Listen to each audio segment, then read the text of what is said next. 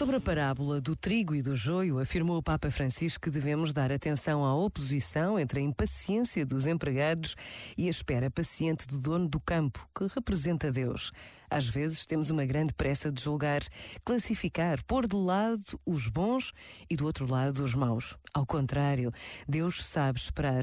Ele olha para o campo da vida de cada pessoa com paciência e misericórdia. Vê muito melhor do que nós a sujeira e o mal, mas vê também as sementes do bem e espera com confiança que elas amadureçam. Deus é paciente, sabe esperar. Como isto é bom.